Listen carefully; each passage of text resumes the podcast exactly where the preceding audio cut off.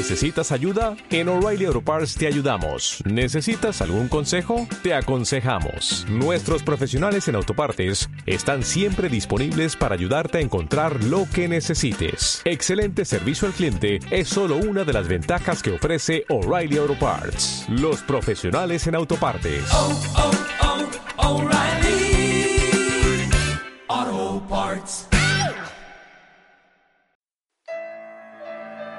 Este es el podcast de Kazuma Bajo Cero. Kazuma bajo cero semanal. Manga, anime, cómics y todo lo relacionado al mundo que acabas de conocer. Kazuma Bajo Cero Semanal. es traído a ustedes por Alex Guerra, Morielo, Noblis y Megucas FC. Esta semana, Alex rompe la maldición del bambino. Morielo ordenó unos tacos. Y Noblis edita un audio. Bienvenidos una semana más a Kazuma Bajo Cero semanal, uno a las semanas, todas las semanas. Ahora sí, eh, llevamos una buena racha que no se ha suspendido, aunque haya pasado cosas como la semana pasada que su servidor no estuvo, pero los que sí estuvieron fueron Alex. Alex, ¿cómo estás? Sexy nuevamente, como todas las semanas. Un gusto. Voz sexy susurrativa del podcast. Y Morielo, Morielo, ¿cómo estás?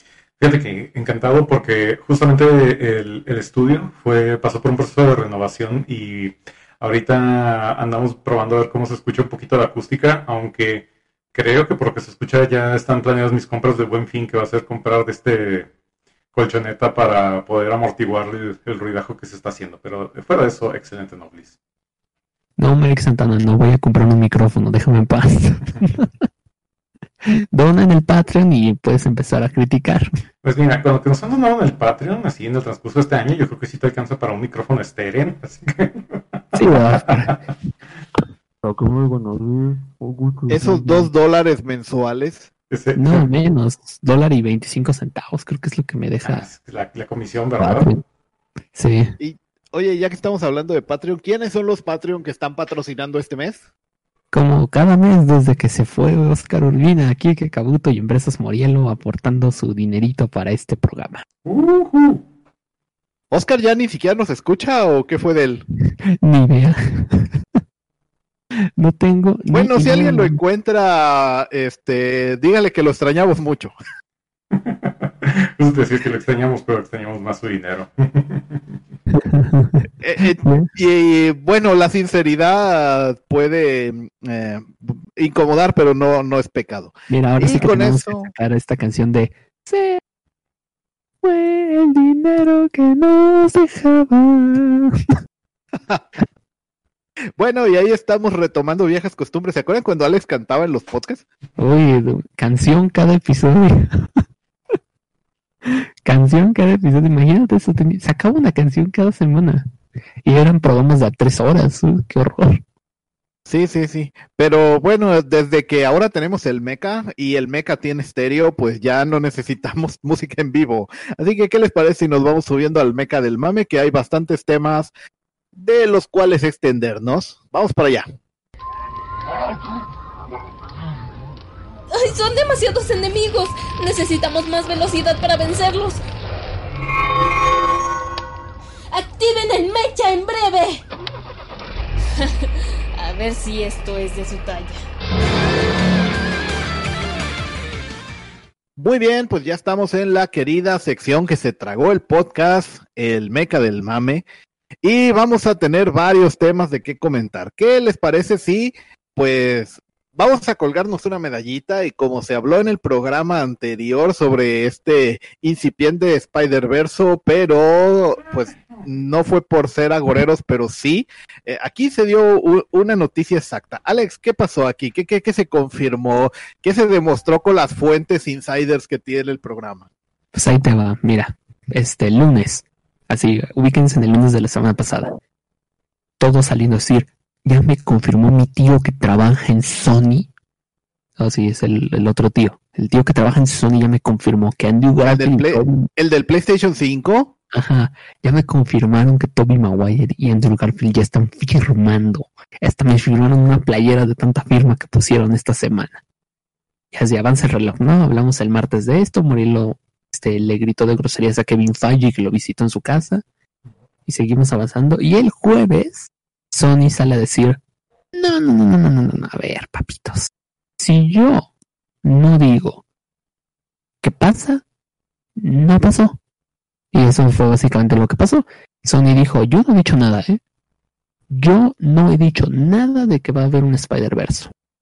Así que se me van agarrando sus clickbaits, se me van agarrando su título Homeworlds que está feísimo, cochino título horrible, se me van agarrando sus este photoshopeados feos de los tres Spider-Man, se me van agarrando sus este clickbaits en YouTube y mira, se los van y se los introducen este en el bote de basura. Porque no, es, es oficial. Al momento es oficial, no hay Spider-Verse. Y posiblemente, como lo dijimos la semana pasada, nunca haya. Punto. Ah, Ya. ah, ah. Concentrémonos en la maldita historia de Spider-Man con identidad revelada. Y ya. Ah. Tuve esta discusión con varias personas la semana pasada conforme se fue popularizando este, esta teoría. Y una de las cosas que primero me resonó es decir, güey, o sea, ¿te das cuenta cuántos años tiene Tobey Maguire? O sea, Tobey Maguire ya está arriba de los cuarenta y pico, o sea, Y se les nota. Ujú. Sí, eh, está cabrón eso. Y luego, pues, por ejemplo, y luego sobre todo Andrew Garfield. Andrew Garfield también ya está, tiene creo que 37 años. Así que ya, no, o sea, son edades que están muy... De por sí, para cuando interpretaron sus papeles de Spider-Man, lo hicieron bastante rufles. Yo creo que Tobey Maguire tenía 27 años cuando hizo a Peter Parker en la preparatoria y Andrew Garfield tenía creo que 23, 24.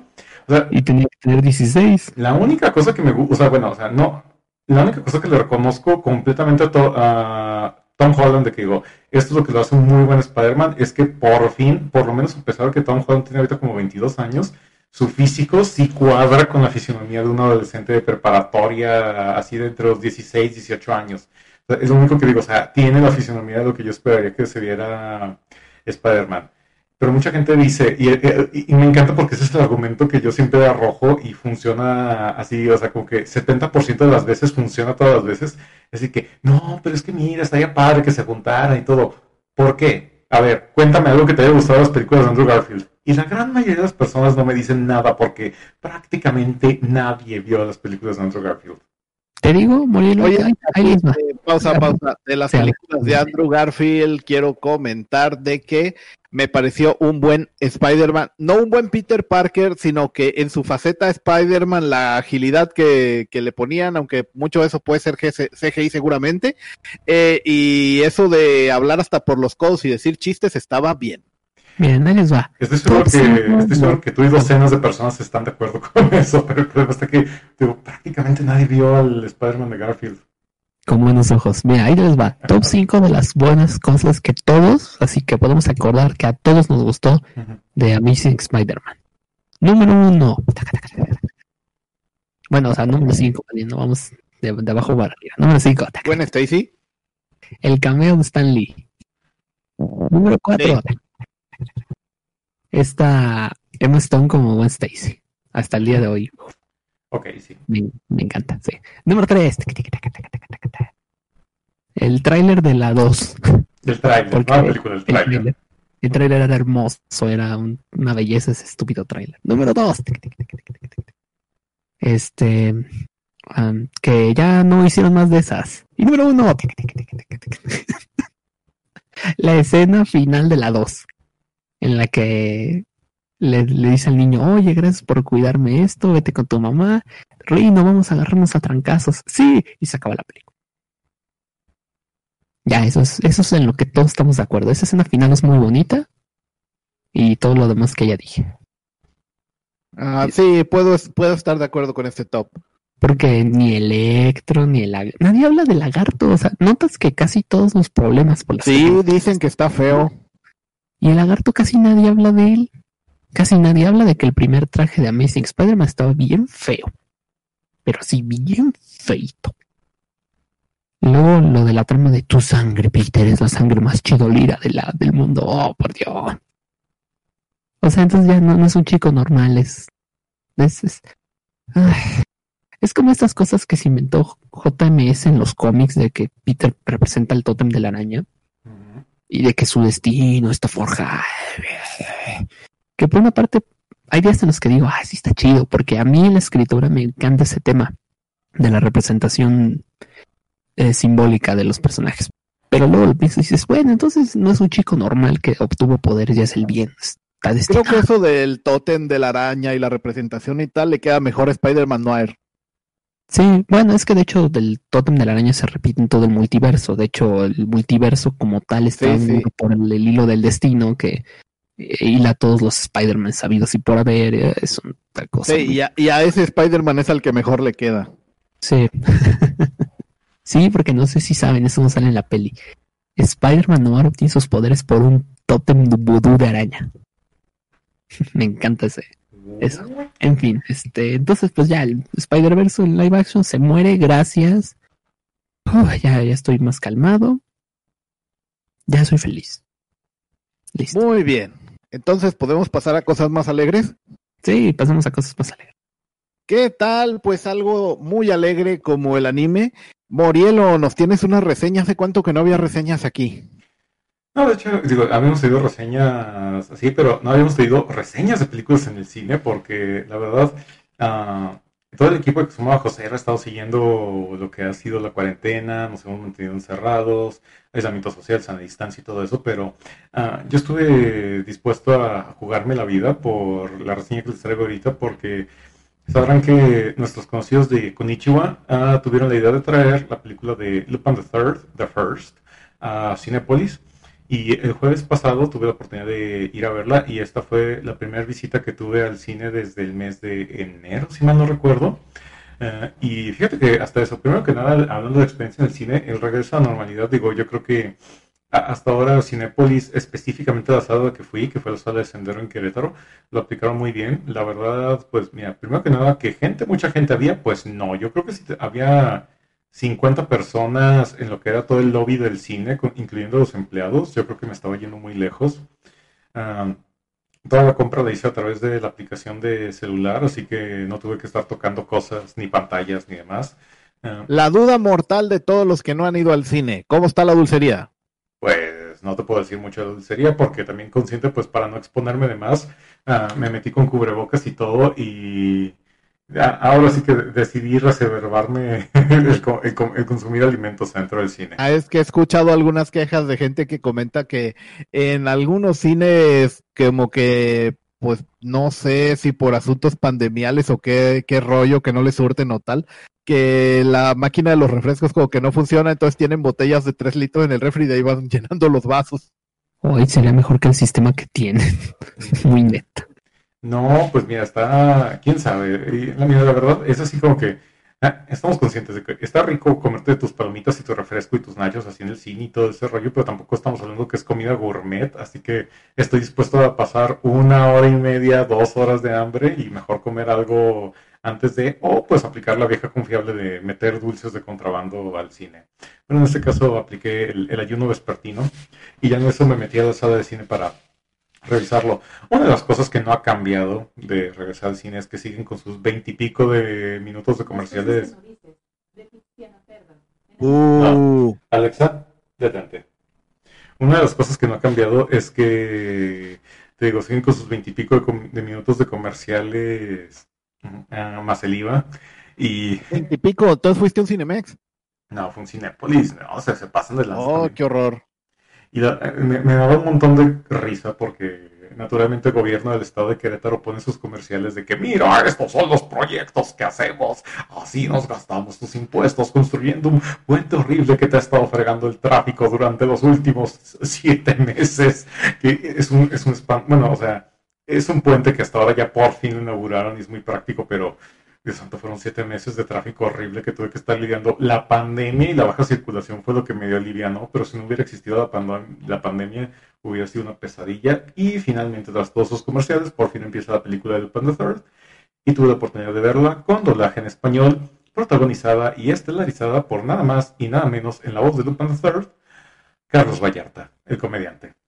Espera, Morielo, pero ¿cómo Carlos Vallarta? ¿Qué acaso él no es un comediante de stand-up? ¿Qué está haciendo en el doblaje? ¿Es que acaso ya no les importa nada? ¿Tan desesperados estaban? ¿Que no estaba disponible Derbez? Fíjate que de hecho fue una de las cosas que las que yo tenía un chingo de miedo y luego vi el tráiler y no sé si Alex vio también el tráiler que le llegué a pasar, pero a, a mí me sorprendió porque Lupin III en su voz en español no se escucha para nada como se escucha Carlos Vallarta, el, el comediante de stand-up.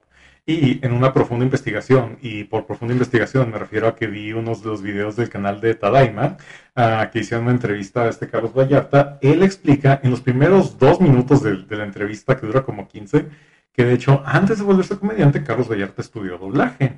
Pero resulta que pues la comedia le resultó más lucrativa que el doblaje, así que básicamente hace los trabajos de doblaje como que para juntar dinero para las chelas. Esto me está dando un déjà vu del programa de la semana pasada. Sí, Es que este puede ser el primer programa de alguien. Entonces, pues ya con eso, pues ya, ya eh, dejando eso de lado y mis paradigmas de fuera, lo que se me hizo interesante fue que la voz de Joaquín Cosío era la voz de uno de los villanos de la película, así que no puede sacarme de mi cabeza estar escuchando al mascarita ahí en la película. Ah, pero en general. Ahora sí que, mira, si tú no has visto una película de Lupin the Third, están entretenidas. O sea, las para mí Lupin the Third es mi equivalente de James Bond en el aspecto de que, pues, básicamente es tu historia de aspectos criminales, solo que ahora en vez de hablar de un agente secreto, estamos hablando de un ladrón maestro. Sí. que- Bueno, hasta cierto punto, nada más que no se ven con la cinta. En este caso, eh, en una historia de James Bond, pues el protagonista es el bueno que tiene que de- detener al villano, ladrón de turno, lo que sea. Y en este caso, el prota es el ladrón que tiene que evitar que James Bond lo atrape. eh, sí, pero haz de cuenta que Lupin, en este caso, es el, es el malo, pero no es el villano. O sea, eso es a lo que me refiero de que eh, Es el antagónico, pero no es, no es el villano. Es así como que dice, voy a hacer la maldad en el mundo, pero voy a evitar que otros güeyes hagan un mal peor, porque yo quiero que el mundo siga en el estado en el que está para que siga yo haciendo mis maldades. Como que le gusta tener la maldad en dosis más moderadas. Y pues bueno, ahí aparecen pues todos los personajes del Panteón de Lupin. Ahora de eso te refieres. O sea, si tú no has visto nada de Lupin, no necesitas nada de contexto porque una cosa buena y a la vez mala de las películas de Lupin es que todas son muy formulaicas. O sea, básicamente si ya viste una película de Lupin, básicamente ya las viste todas. Ah, y por otro lado, pues digo, ahora sí, si te gusta de Lupin, pues vas a encontrar exactamente todo lo que te gusta ahí. La transición al 3D fue maravillosa. Ah, uno esperaría que con personajes que tienen expresiones tan flexibles y que de plano mueven la boca y los ojos para todos lados, ah, no pudiera transicionar bien en el 3D, pero si tomamos como referencia la película de Dragon Quest Your Story, que también fue producida por uh, Toei Animation, pues ya tenemos un precedente bastante bueno y se traslada muy bien, especialmente en lo que es el cabello de los personajes. Era así de que había veces que hasta yo cuestionaba mi propio cabello, de que dije, no, es que el cabello de, de Jigen o el cabello de Lupin, el cabello de Goemon se ve más real que mi propio cabello. Bueno, Morelia, es que tú y yo sufrimos de algo llamado alopecia. Estamos trabajando en eso. Pero ya regresando ahí, uh, en general la película fue muy divertida. Fueron hora y media que se me fueron como, como agua. Y digo otra vez, o sea, Lupin Third es un personaje que lleva varios años en el imaginario de los japoneses y a pesar de que hay gente aquí en Latinoamérica que lo reconoce, sobre todo los que vieron su, su versión en Locomotion, lo que era Cliffhanger, Uh, de todos modos, sigue siendo un personaje que vale la pena estar siempre visitando, pues para adentrarte un poco más. Y una cosa que le agregó un poquito más de valor adicional es que al final de la película uh, hay una pequeña cita de Monkey Punch, el autor de Lupin the Third, porque si recordarán, uh, lamentablemente el año pasado murió. Y en cierto modo a mí me dio un golpe emocional parecido, como aquella vez cuando terminé de ver Spider-Verse y salía esta cita de Stan Lee. Sí tuvo un impacto bastante similar, pero bueno, esto viniendo de alguien que es fan de Lupin the Third. Wow. Pues la verdad es que, o sea, si yo ubico a Lupin the Third, porque pues en este mundo del anime terminas ubicándolo, lo quieras o no. Y pues la verdad no he visto ninguna película. Pensaba ver alguna vez la que hizo Estudio Ghibli de de Lupin the Third. Ese podrías decir que es un buen punto de inicio para alguien que no conozca el personaje. De hecho, lo único malo de la película de Castillo Caliostro, que es lo que tú describes, es que una vez que la ves, ah, todas las demás películas sí se opacan, porque la verdad, El Castillo Caliostro es probablemente de las mejores películas que hay de Lupin the Third. Todas las demás siguen la misma fórmula y todo eso, pero hay algo que tiene la del Castillo de Caliostro que sí la pone muy, muy, muy por encima. Así que igual si dices, no tengo tiempo para aventarme toda la filmografía, sí, mejor, digo, reviéntate el Castillo de Caliostro por el aspecto de dirección narrativa e historia y reviéntate lo que es Lupin the Third, The First, para que realmente puedas ver el trabajo en 3D, que sí les quedó bastante excepcional. Y por ejemplo, Muriel, una serie. Me mencionas la de Cliffhanger que estaba en Locomotion. ¿Hay alguna opción ahorita en streaming para checar Lupin the Third siendo neófito en el asunto? Mira, ah, de hecho, eh, Lupin the Third tiene cinco series de anime, de las cuales la que conocemos como Cliffhanger fue la primera serie original, la que le conoce la de la chaqueta verde. Luego después la, existe la serie la de la chaqueta roja, que es Lupin the Third, segunda parte, ah, que de hecho no necesitas continu- la continuidad. La, de, Lu- la segunda es probablemente una de las mejores series porque eh, tiene muchos capítulos muy emblemáticos y de hecho hay algunos capítulos dirigidos por Miyazaki antes de que se hiciera director de películas que sí están muy buenos. Ah, pero el problema, entre comillas, es que sí está larga, son un chingo de capítulos ahí. Luego está otra serie ochentera que es la de la chaqueta rosa, que esa está bien, pero es como que la peorcita de las tres. Y recientemente en Crunchyroll están las series 4 y 5 de Lupin the Third, que son del año 2016 y 2018, si mal no recuerdo. Que eh, esos son buenos puntos de entrada ta- también para Lupin the Third, sobre todo porque te, te pone a un Lupin en un mundo más moderno y está bueno como, lo, como él libra los desafíos de un mundo más tecnológicamente avanzado, aún siendo un ladrón eh, chapado de antigua. Pero fíjate que si tienes acceso a un VPN y tienes cuenta de Crunchyroll, hay una forma de poderte acceder al catálogo de la segunda serie de Lupin the Third que sí está disponible en el Crunchyroll gringo. Y eh, justo cuando fue de la muerte de Monkey Punch, Crunchyroll sacó un top 10 de los mejores capítulos de Lupin the Third. Y cuando yo vi ese top 10, sí coincidí dije, sí, coincido al 100% con esta lista. Si no tienes tiempo para reventar de todo Lupin the Third, estos 10 capítulos sí son fundamentales. Ah, en lo que seguimos hablando de otros temas, lo voy a buscar y tal vez comparta el link ahorita en Discord para que tal vez lo pongamos en las notas de producción. Va. Oye, la verdad que padre. A mí me gusta esto cuando podemos presentarle un anime a la gente que tal vez no lo conozca. O tal vez sí les digo. Oye, y además este anime es uno muy bueno incluso para la gente que diga, no, es que a mí no me gusta el anime. Pues ponérselo sin decirle que es anime y les, y- y les va a gustar también. O también para esa gente de, ay, el anime ya no está chilo. Todo, son, todo es muy monas y, y así, y quiera buscar algo diferente. Esto es una buena sugerencia. Y ahora viene la pregunta. La temida pregunta, Muriel, que me acaba de salir a la mente porque me acordé de otra producción y ahorita verás a qué me refiero. ¿Hay una serie live action de Lupin the Third? No, no existe esa cosa. No existe. No, no existe, no. Me sorprende. Si Cutie Honey ha tenido tres series live action. Eh, fuera de chiste, existe una película de live action, pero es una porquería. Que es decir, ahora sí yo, yo ignoro su existencia. Yo, yo, yo esperaría, fíjate, que un concepto como Lupin the Third se aplicaría. No, no digo que bien, porque pues ya sabemos que los live action japoneses son bastante cuestionables, ¿no? Pero me refiero a que era como que en bandeja de plata, ¿no? De, "Ah, esto se puede hacer, esto no está imposible. Digo, se hicieron, ¿qué? Shingeki no Kyojin. Pues Lupin the Third, ¿qué, qué dificultad les puede traer, ¿no? Sí, En fin, este, no, la verdad, muy padre, muy padre. Aquí voy a checar esta lista de episodios y pues ahí, ahí en cuanto tengamos la oportunidad, Murielo, pues te daré mis impresiones como neófito en el asunto de, de Lupin the Third. Como te menciono, una de las cosas buenas y a la vez malas es que como las historias de Lupin the Third son tan repetitivas, ah, por eso no, no dependes mucho de la continuidad. Mientras tú sepas qué hace cada personaje, eh, con eso estás bastante bien. Y como te digo, esta lista de top 10, eh, te digo, si no tienes tiempo para reventarte una serie de Lupin, estos 10 capítulos te venden la serie de manera casi perfecta. Wow. Verde, güey. Ah, noticia de último minuto, y esto está acá, que lo estoy viendo ahorita en Twitter. Platanito es hospitalizado por las secuelas que le dejó el COVID-19. Oh no, Platanito. Ahora quién nos va a advertir que no le hagamos caso a Ninel Conde. Ah, no, Pati Navidad, perdón.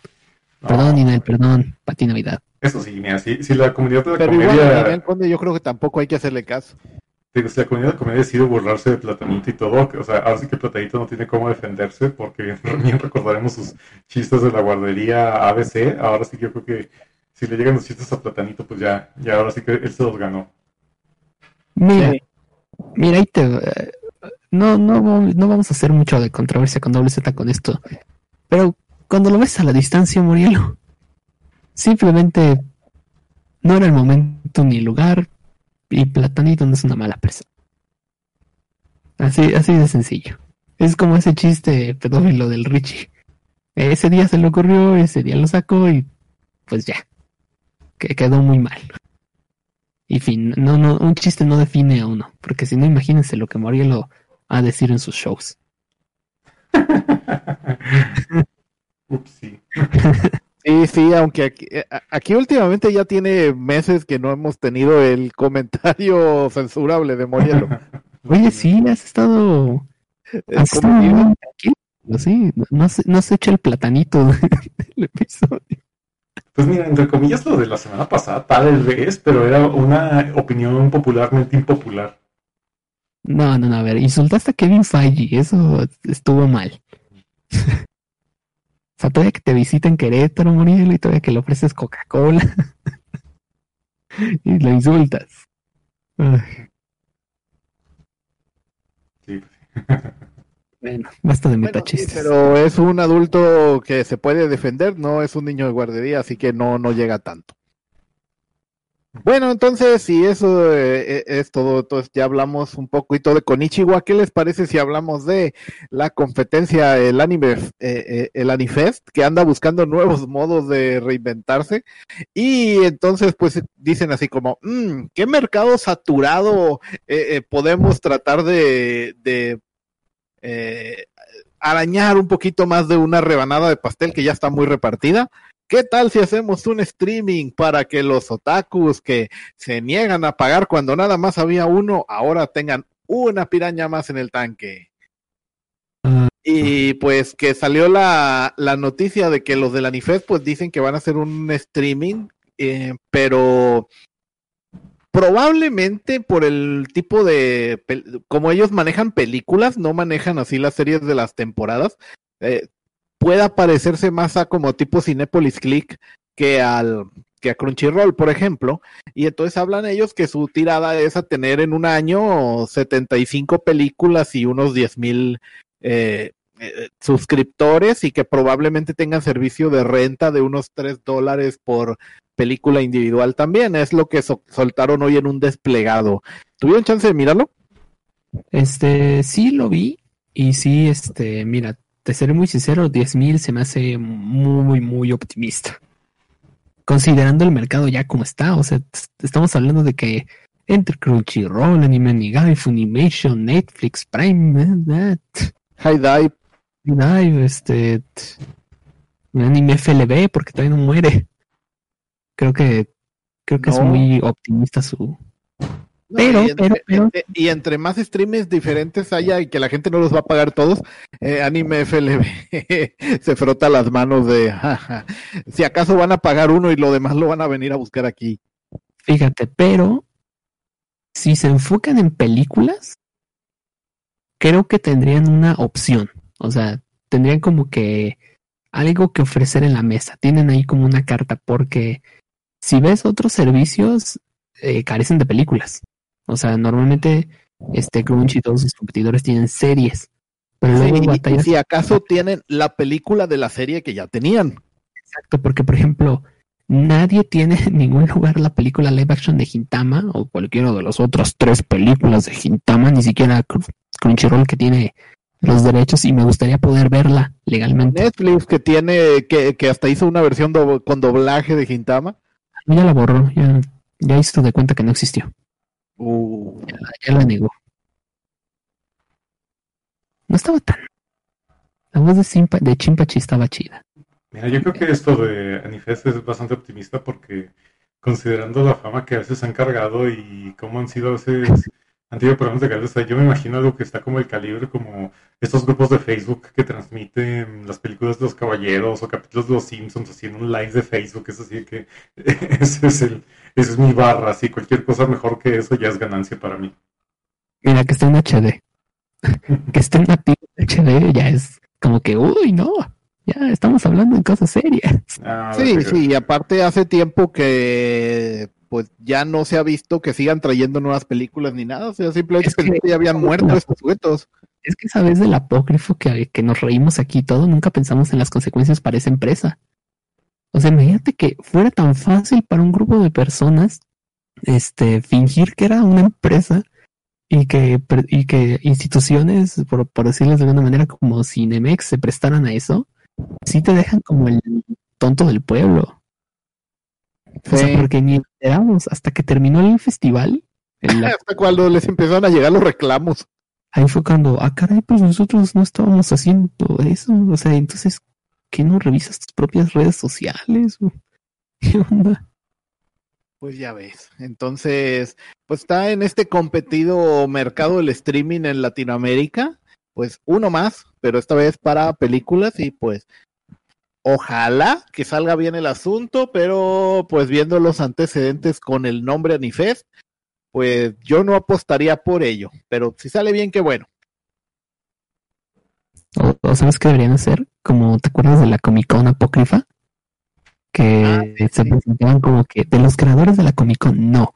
Un sujeto que trabaja en la Comic Con está haciendo su propia Comic Con, pero no es la Comic Con. Tan fue así que le tuvieron que cambiar el nombre por problemas legales. Sí, cuando los verdaderos de la Comic Con se enteraron a tiempo. Hijo. Sí, en fin. Entonces, pues tenemos este detalle y pues ya que hablamos de streamings, también la semana pasada ya se estrenó el beta de Anime Onegai con algunos eh, limitantes, pues es una prueba donde nada más le, le dieron de hecho entrada como a 100 mil usuarios escogidos, a mí no me llegó pase, así que no les puedo hacer una review, pero de todas maneras la gente que sí ha podido hablar un poco al respecto, eh, el primer día empezó con un medio caos porque pusieron una cuenta regresiva y resulta que mm, en teoría iba a abrirse la beta a las 6 de la tarde. Ok, el mundo tiene 24 usos horarios. ¿Las 6 de la tarde de dónde? Si tú, eh, no importa en qué uso horario estuvieras tú, el contador eh, en reversa se ponía a las 6 de la tarde de tu lugar. Y por eso en algunas partes llegaba el contador a cero y no pasaba nada. Oh, Eso fue. esa fue la razón. Sí. Ah, mira, qué conveniente. Entonces, pues en América, Argentina empezó a llegar primero a cero y así se quedó y, y pues conforme iba avanzando las horas, iba llegando a los demás países y, ¿eh? ¿Qué pasó? Pues, No, no pasaba nada, ¿no? Hasta que fueran las seis de la tarde hora Ciudad de México. Pobres de nuestros amigos de Latinoamérica Unida. Sí, sí, sí. Entonces, bueno, desde ahí empezó, pero ya, ya que pudieron entrar, pues como que se les saturó el servidor y, y la página parecía caída, algunos entraban, otros no y tal. Cuestiones de tráfico siempre que se estrena un servicio, ya ves. Sí, también le pasó a Disney Plus. Sí, a todos. Entonces, eh, pues es- son ese tipo de cosas cuando tienes una hora, una fecha, un momento exacto y todo el mundo, hasta los que no tienen, hasta los que no tenían cuenta para entrar a la beta, estamos, ¿no? Curioseando, entonces pues se cayó. Bueno, entonces con el tiempo ya se pudo normalizar el asunto y ya empezaron a, a poder ver la gente eh, las series que hay y que nada más eran tres o cuatro, creo, la de, y la de los Niñas Tren también está en Crunchyroll. Y pues está bien para que les vayan dando el feedback, detallitos así como que del capítulo 1 se brinca al 3, cosas así, eh, comentó alguna gente. Eh, pero también hubo un caso curioso porque la de este ah, eh, ¿cómo se llamaba? La de las criaturas fantásticas, ¿cómo era organización de Yo, Ah, se me nombre. Varios ah, Initial Creatures, algo así por ese estilo. Déjame lo busco rápido en mi correo. Sí, entonces esta serie pues empezaron así como que era su buque insignia del doblaje. Eh, era un- es una a- anime que se estrenó primero en China en 2019 eh, en Japón ya este año y, y aquí en Latinoamérica la, Registro de criaturas la- fantásticas. Registro de criaturas fantásticas, sí. esta misma.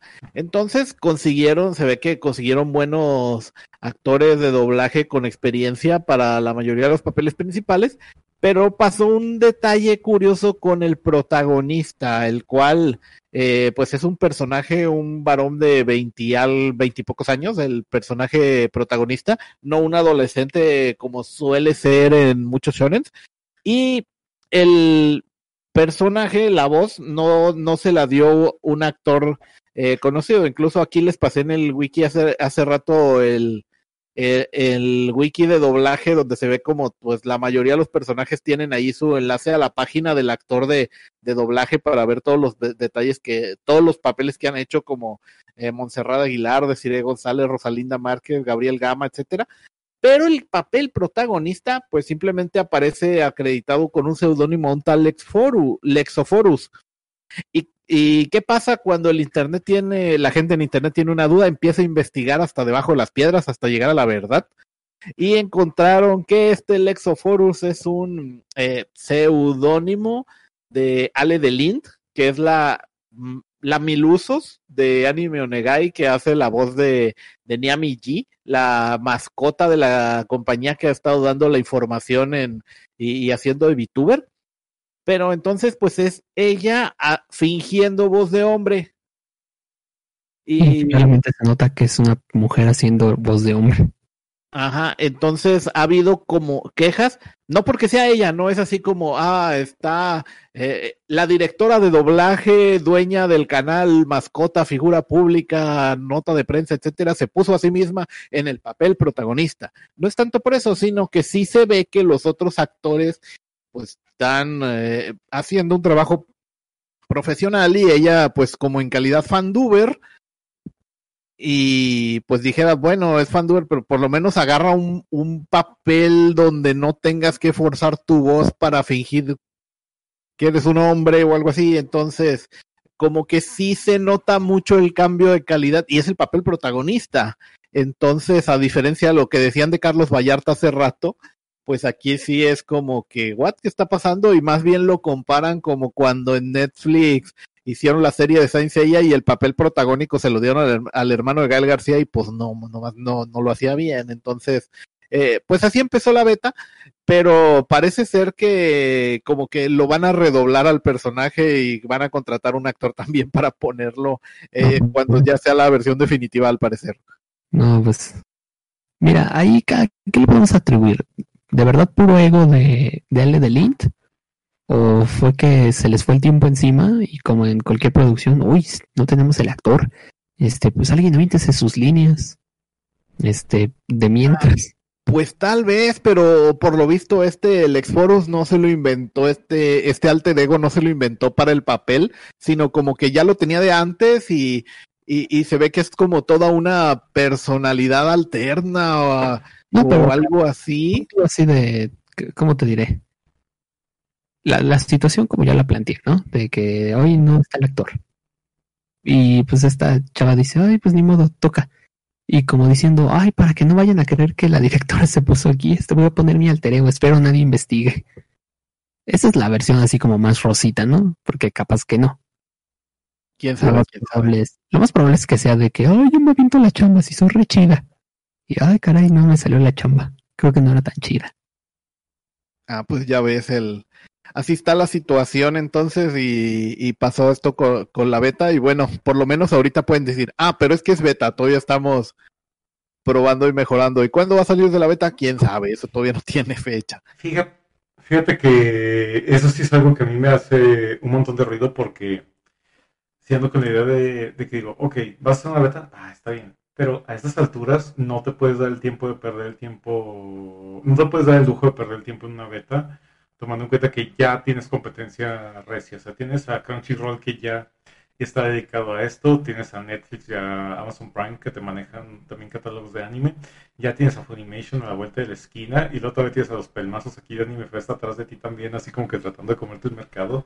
Ya tienes como que suficiente, ya tienes suficiente competencia como para que realmente puedas dimensionar qué es lo que necesitas ofrecer y como que para conocer qué es lo que no le gusta a la gente de los otros servicios para tú poder tener una ventaja competitiva. Ahora, si se pasan más de un mes, dos meses de beta, yo ya prácticamente ya los siento que los va- van a estar contra la lona y tres títulos de anime sí sigue siendo un catálogo muy minúsculo comparado incluso con las opciones que ni siquiera están dedicadas al anime que son ah, Netflix y Amazon. Sí, últimamente Netflix te saca eso por temporada. Ujú. Probablemente hablando como temporada, que, que toda la temporada de otoño sea un buen momento para la beta, pero cuando empiece la, la de invierno y que coincide con enero, el inicio del 2021, sería una buena fecha como para salir del beta y decir, bueno, aquí ya está el servicio final, tuvimos tres meses para probar. Sí, estoy de acuerdo contigo ahí. Pues bueno, entonces estos son los detalles que hemos tenido aquí ahorita en el competido mundo del streaming del anime en Latinoamérica con estos nuevos competidores, Anime Onegai que ya empezó y Anifest que dice que le va a entrar. Pues bueno, ojalá les vaya bien, pero Me imagino, eh, digo, a- yo- a- me imagino a yo- Crunchyroll yo no- Funimation como... no, yo no compraría acciones de ellos en este momento. No, pero te- me muestras estas amenazas de que serían Anifest y Anime Nagai. Me imagino a Crunchyroll, no sé si has visto la segunda temporada de The Voice, ah, pero así como el Homelander, así como que, uy, qué miedo.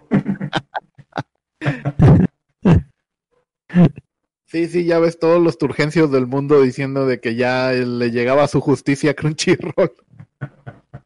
No, pero sí, la verdad es que hay demasiada competencia y lo que va a pasar, yo creo que la gente va a escoger uno, eh, así van a decir, pues bueno, las series que yo quiero ver están en Crunchyroll, o están en Funimation, o están en Prime, y, y los demás la- se van a ir con anime FLB o similar. Sin duda. Ah, sí. está la foto de la tía que no lo ve la gente que nos está aquí en audio. Bueno, en fin. Entonces, si no hay nada más que añadir, ¿qué les parece? Vamos guardando el meca y nos vamos pasando al Oh, recomendador. Espera, se te olvida mi tema. Ah, a ver, a ver, ¿cuál era? Oh, ¿Cuál sí era? es cierto, hay cosas de Ya que, Netflix. hablaron de, ya que hablaron de Netflix, malvados. Ay, es cierto, es cierto, Netflix y animación y gorilas y, y, y todo encaja. Ahora sé cómo se sintió Muriel ese día del recomendorama. Ay, perdón. Bueno, entonces, ¿qué, qué onda que trae David Albarn ahí en, en proyecto? Pues que Netflix ya dijo que van a hacer una película animada de gorilas. Y así de, ¡Wow! ¿Y la serie de televisión? ¿Esa sigue existiendo? ¿Qué pasó?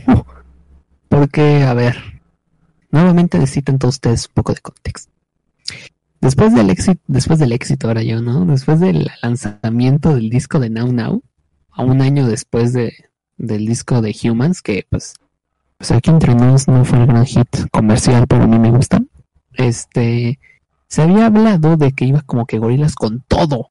Entonces que iban a sacar un proyecto de una serie de televisión y por eso los videos musicales del disco Now Now estaban hechos como que en flash. Lo pueden notar mucho con el video de Trans. Muy buena rola, por cierto, escúchenla. Entonces, este, pues habló de todo esto y de repente silencio, silencio, silencio y salió el proyecto Song Machine, que es como una serie de televisión pero de canciones de gorilas. Es decir, en lugar de sacar un disco, sacan, o sea, Song Machine sí existe un disco, pero la idea es que iba como que un video al mes. Entonces, en lugar de esperarte cinco años para, para ver un disco de gorilas, pues al mes siguiente ya tenías una canción. Y entonces decían que sí va a haber serie de televisión y que por eso este The Song Machine tiene una animación sencilla. Ya no sé qué pasó con la serie de televisión, pero Netflix anunció una película. Y ahora, aquí hay de dos.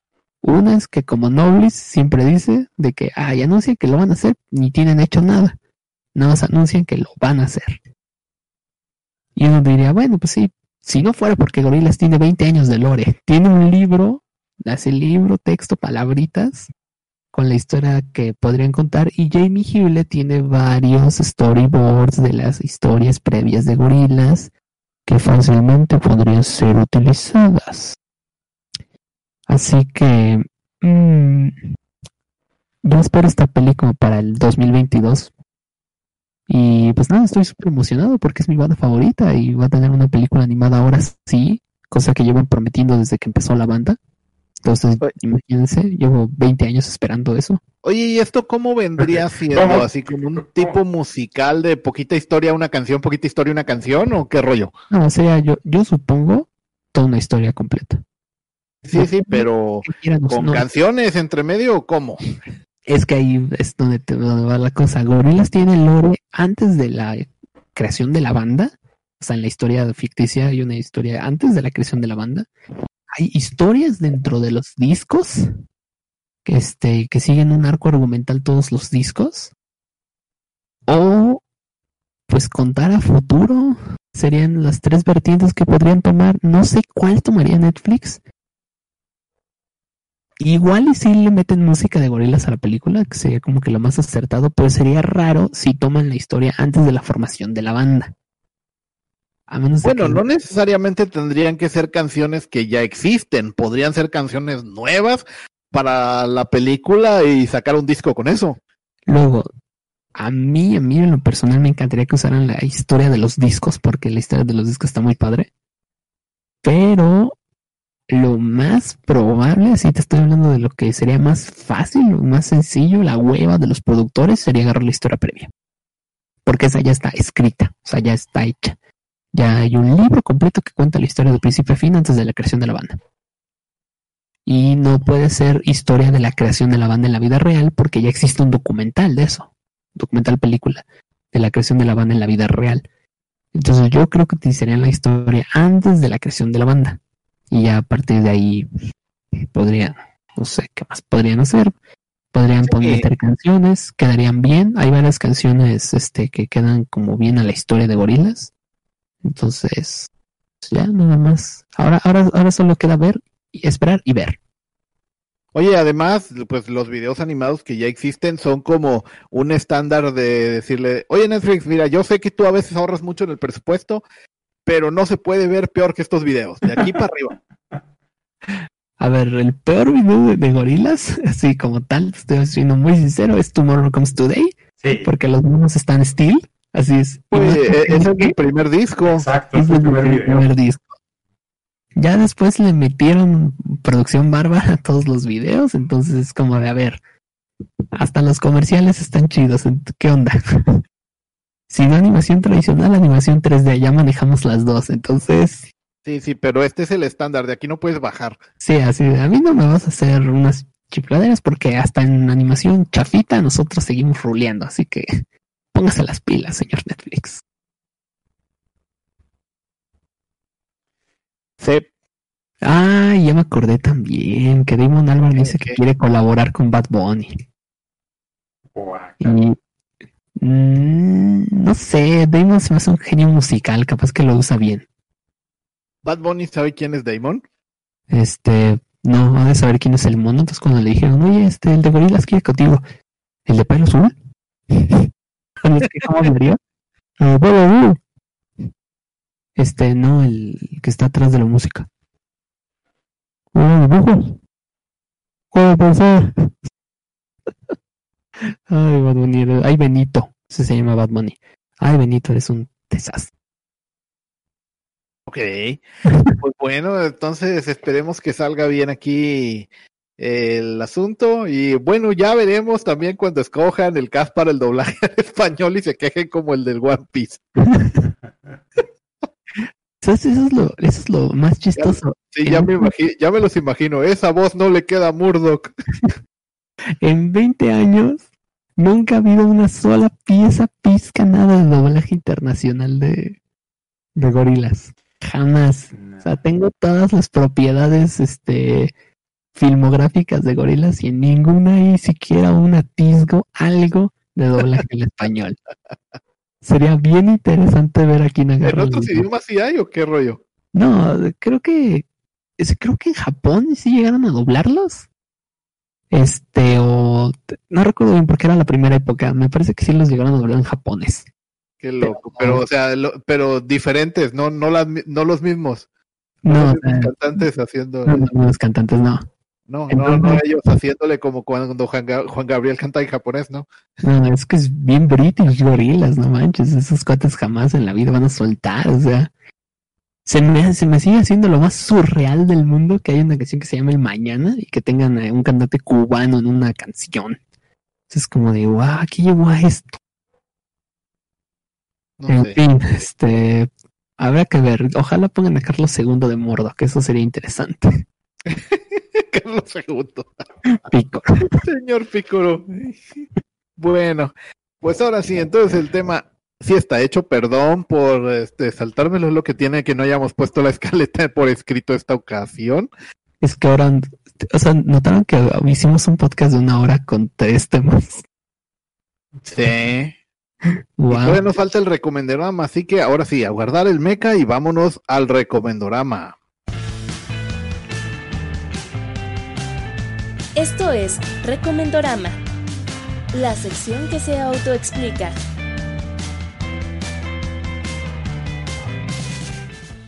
Muy bien, ya estamos aquí en la última sección, la que se autoexplica. Morielo, ¿qué nos traes a recomendar ahora que pues Lupin fue reseña y ya no cabe aquí? Ok, nada más, antes de cometer una atrocidad como la que estaba haciendo la semana pasada, que básicamente le, arranqué las palabras a Alex de la boca y, y las convertí, me las apropié mías con lo que era el tráiler este de, de Modoc, quiero recordar, ¿alguno de ustedes en un programa anterior me había, había puesto en su recomendorama la serie de Happy en Netflix? Yo. Sí, gracias. Estaba seguro que alguien me lo había recomendado antes. Pues fíjate, después de como dos años o tres años, por fin me digné a ver Happy y me reventé las dos temporadas de ida y vuelta. Y fue una experiencia bastante surreal. Y mi recomendorama va para replicar la recomendación de Alex de Happy. Pero yo solamente voy a recomendar ver la primera temporada. La segunda temporada, mira, primero que nada, número dato interesante, o sea, esta serie está cancelada.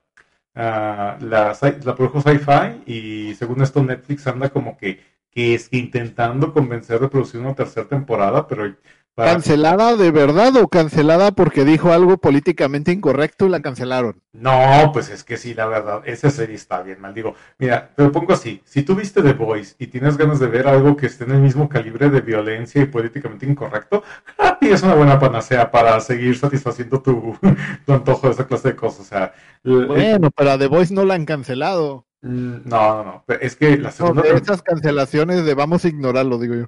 Es que la segunda temporada se descarrila bien, cabrón. Y neta que yo ya andaba a la mitad de la temporada y dije, ok, esto está demasiado absurdo, incluso para mí. Así que no, no puedo soportar este nivel de ilógica y desfachatez. Pero ya con todo eso, la primera temporada, que nada más es de ocho capítulos, es una historia que dentro de lo que cabe, aunque deja el canal abierto para que la historia se expanda, siento que sí cierra de manera bien y de manera cerrada. Así que la primera temporada de Happy sí cumple todo el aspecto de que te hace reír, te hace asustarte, te hace preocuparte, te, te tiene acción y adrenalina al por mayor. Y e- es políticamente incorrecta, es grosera, es vulgar, ah, pero todo eso está aplicado en proporciones muy correctas, lo cual ah, hace que... No sé si viste las películas de Jason Statham, las de Cranked. Yo sí. Eh, ándale, es como si se hace una serie de televisión con la trama Sí, de Cranked. o sea, es acción desenfrenada y estúpida y, y- y descabellada, pero aún así está muy divertida y simplemente es muy buena para apagarte el cerebro. Oye, ¿sabes cuál pudo haber sido de las razones por las que cancelaron a Happy? Además de que creo que la, la serie era como complicada de hacerse. Ujú. Que Christopher Meloni vuelve a la ley y el orden. Oh, es cierto. Que, que va a volver unos episodios de V y que le van a dar su propia serie. Y no, no, no Christopher Meloni, sino Christopher Meloni haciendo de Stabler. O sea, vuelve con su personaje. Órale, no, no, no sabía que regresaba. Y bueno, tiene sentido porque también, por ejemplo, la segunda temporada no le presta mucha atención al personaje de Happy, que es el burrito este al lado y todo esto animado, porque seguramente animarlo va a costar un chingo de lana y a exceder el presupuesto de una serie de animación. Y te digo, en la segunda temporada no le dieron tanto protagonismo y digo, se supone que la serie tiene su nombre, así que sí hay un poquito de incoherencia ahí. Pero por lo menos como sabemos, está basado en una novela gráfica de cuatro tomos y de hecho tengo entendido, y corrígeme si me equivoco Alex, la primera temporada de hecho abarca la historia original del cómic. Sí, de hecho me sorprendió cuando salió la segunda temporada porque dije, espérate, si acabamos. Ujú. O sea, de lo que yo sabía que pasaba en el cómic era como de ya acabamos, ¿no? Entonces, ¿qué? ¿Qué faltó? ¿Qué? Ah, así que digo, básicamente con que se queden con la primera temporada es una experiencia bastante agradable. Ya bajo su propio riesgo entren a la segunda, pero les advierto que ahí sí las cosas sí se salen bien cabrón de control. Nada más Entonces para... podemos pensar que la primera temporada es lo canon y la segunda es un Boruto. Ándale. Y entonces, este, por si usted no sabe, pues, todo este rollo, este, en una oración, Happy cuenta la historia de un, este, ex policía mercenario, el cual tiene, con la ayuda de un potrito, burrito, unicornio pegaso imaginario, que Ah, es algo imaginario de una niña, la tiene que ir a buscar porque ella ha sido secuestrada por Santa Claus. Alicornios. Si algo aprendimos de mi pequeño pony es que esas cosas que tienen cuernos y alas se les llama alicornios. Es que cuando el personaje se presenta dice que es como un unicornio y, y un pegaso, le dice, ¿por qué? Es que así me inventaron. Sí. La niña no sabe que es un alicornio. Mucho lore de My Little Pony en eso. Sí, este, perdón. Y bueno, esa sería mi recomendación. Alex, ¿qué nos recomiendas? Pues hace como ocho semanas les dijimos que íbamos a recomendar otra vez Cobra Kai, ahora que Netflix se la compró, y que ya anunciaron la tercera temporada y que va a haber una cuarta también. Entonces cabe bien volver a decirles que vean Cobra Kai.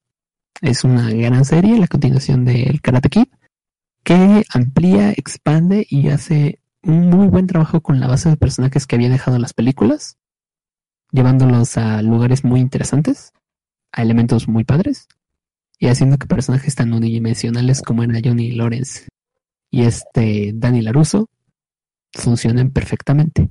Aunque no sé si Noblis ha visto la serie, Murielo sí. Quiero claro, comentar un par de cosas con spoiler, así que este si quieren ahí les doy una ventaja y adelanten como unos cinco minutitos nada más. Lo que platico con Murielo, no sé si Noblis vio Cobra Kai. Dale. Bueno, a ver. Ay, no me gustó. No me gustó mucho cómo fue concluyendo la segunda temporada. Hay, cosas que, pues, uno que se dedica a escribir cosas, pues como que dice, ay, yo lo hubiera hecho así, así, pero. Y, y funcionan dentro de la serie. O sea, no estoy diciendo que hicieron mal trabajo los escritores, simplemente tomaron decisiones que a mí no me gustaron. Como lo de que, oiga, no tenemos un villano. Hay que meter un villano y agarran a Chris y Chris es el villano. Y yo de, ah, no, hubiera sido más interesante que lo hubieran hecho bueno, o sea, crecimiento de los personajes, o sea, las cosas cambian, entonces rollo, no, no, no, que sea el malo. Ya, al diablo, al diablo con ustedes, entonces, que salga el malo. Luego, ¿saben qué? Hay que regresar a, a Miguel con, con esta, la hija de Dani. Como por, no, no íbamos a seguir con la historia de que este maduró y que las relaciones a veces fallan y que no, no, no, no, no. No vaya a ser que, no, que nos digan que los blanquitos son con blanquitos. Ok. Ok, como tú quieras. Mantarraya. Ese güey sí, entonces sí. Dije, está súper sobradísimo ese personaje, pero bueno. Así. Y lo de Halcón sí fue como que el degenere total. Y sí, me, Ah, me gustó una historia de superación, pero luego fue como que ah, necesitamos que alguien le recuerde a Miguel este, los peligros de sentirse muy acá con sus nuevas habilidades del karate. no, que por eso, bully. no, por eso, por eso a mí sí me encanta Hawk, porque ahorita está en su. Va que, está en una espiral hacia algo súper desastroso, pero yo espero que después tenga redención. O sea, quiere, quiere un arco de Vegeta. Y Ah. al final que se, se haga bueno y que, ah, no, hay que. Perdón por todo, chicos. Sí, algo por ese estilo, yo creo que le va a apuntar, pero a, a ver cómo sale. Pero es que como que hoy lo veo muy hundido. Este, me gustó como agarran a su amigo, el nerdo este, me gustó como al final como que sí, es chido. y pues ya, no sé, no sé qué, qué piensas tú que pueda pasar, este, Murilo, para la tercera temporada. ¿Crees que Ali Mills regrese y vuelva a Johnny en el camino? Johnny y Danny es en una alianza contra este, se me acaba de olvidar el nombre del malo, ¿De Chris? de Chris.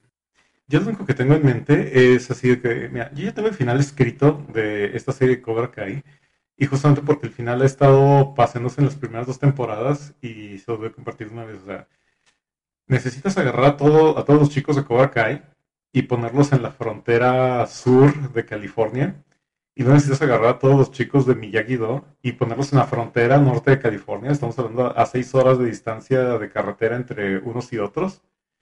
Y necesitas dejar que Daniel y Johnny pasen nada más una noche de juerga pisteando.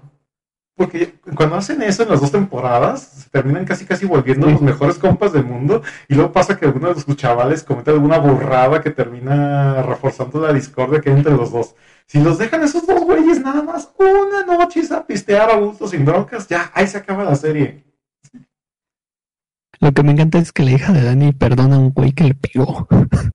o sea, no te estoy hablando de que le dijo cosas feas o que le engañó, no, le pegó la cara, ma. Le soltó un buen derechazo y, ay, no, es que yo siempre quise a Miguel. Ni, ni es cierto, y Cochino Ruby no tiene chiste. Estaba mejor su hijo latino que su hijo de verdad. Pero bueno. Sí, o sea, pero o sea, así de, ¿saben qué chicos? Se van de campamento todos repartidos por el, por el país. Johnny, vamos a tomar. Eso es. Eh, Para mí eso es el final de la serie. Uy, no. No, no tengo ni idea en qué se puede terminar si no es este Danny y Johnny uniéndose a pelear contra Chris.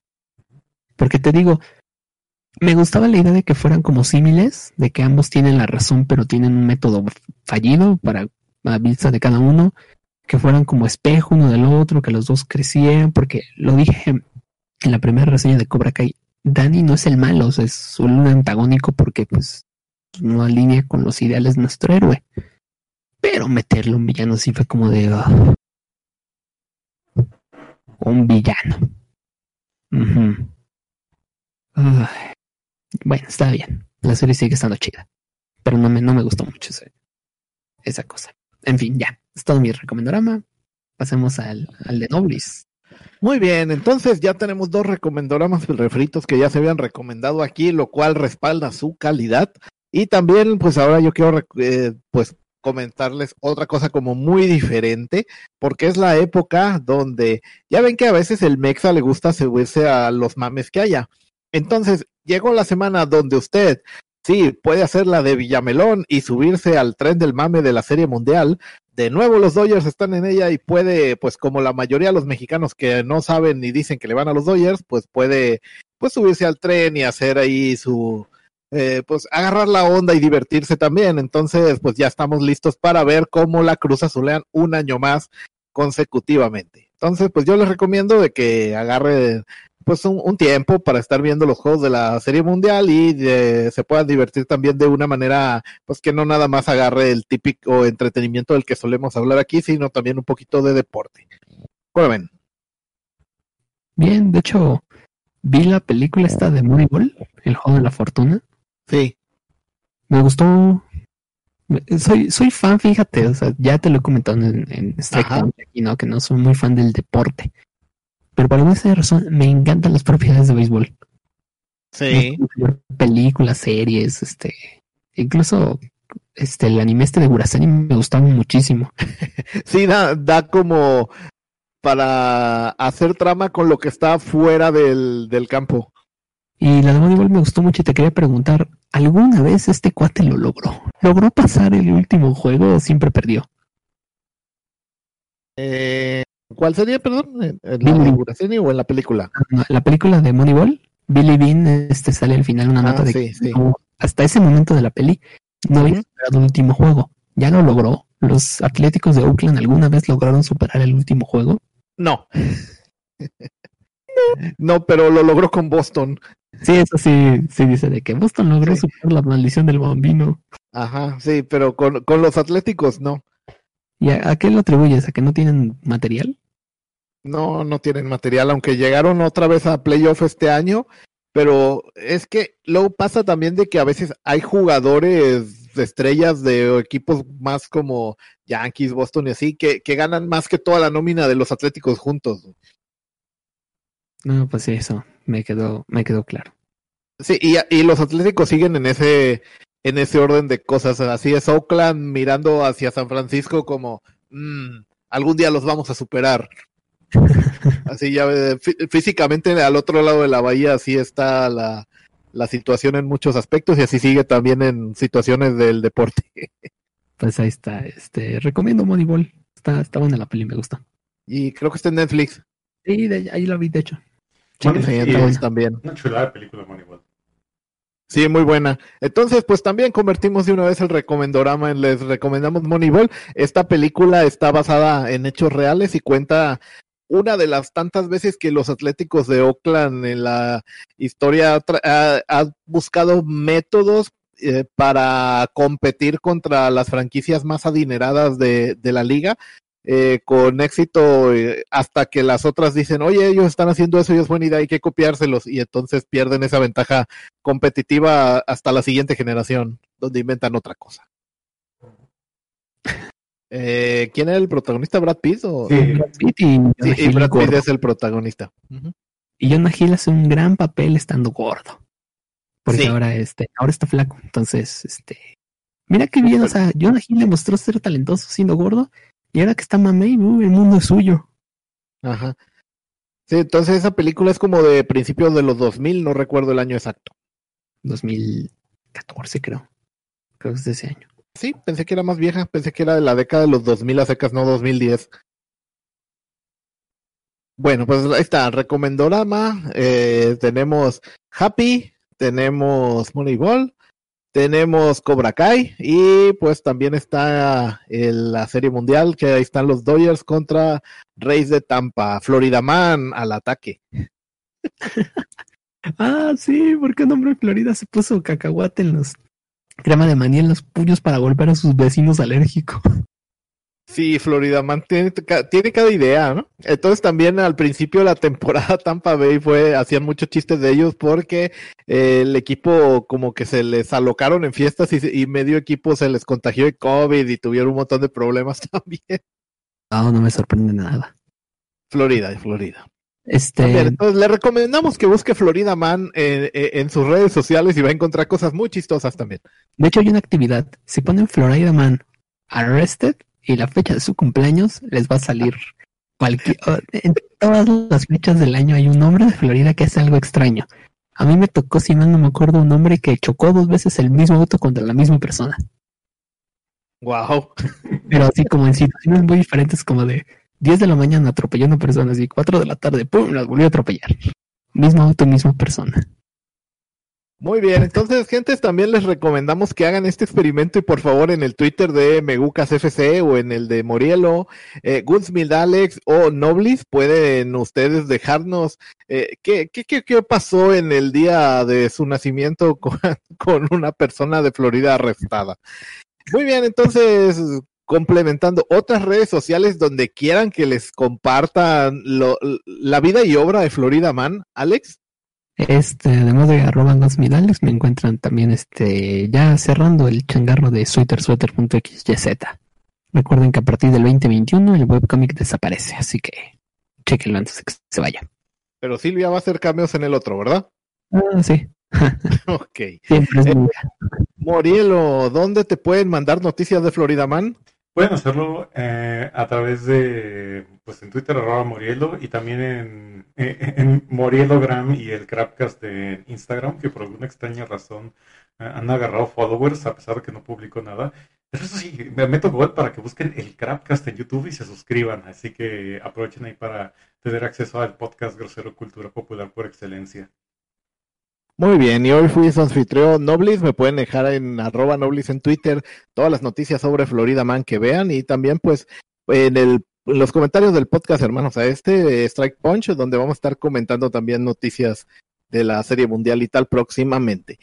Entonces, pues recordándoles a la gente que la garantía no está garantizada y nos pueden sintonizar la próxima semana para más de lo mismo. Hasta luego. Hasta aquí esta emisión de Kazuma Bajo Cero semanal. Recuerda que estamos en Spotify, iBox y iTunes. En todas como Bajo Cero. También puedes seguirnos en Twitter, darnos un like en Facebook y apoyarnos monetariamente en Patreon. En todas estamos como Megucas FC. Gracias por escuchar. Locución Nancy 3V. Producción Noblis. Esta fue una producción de Megucas FC, podcast y videos con efectos de sonido y queso.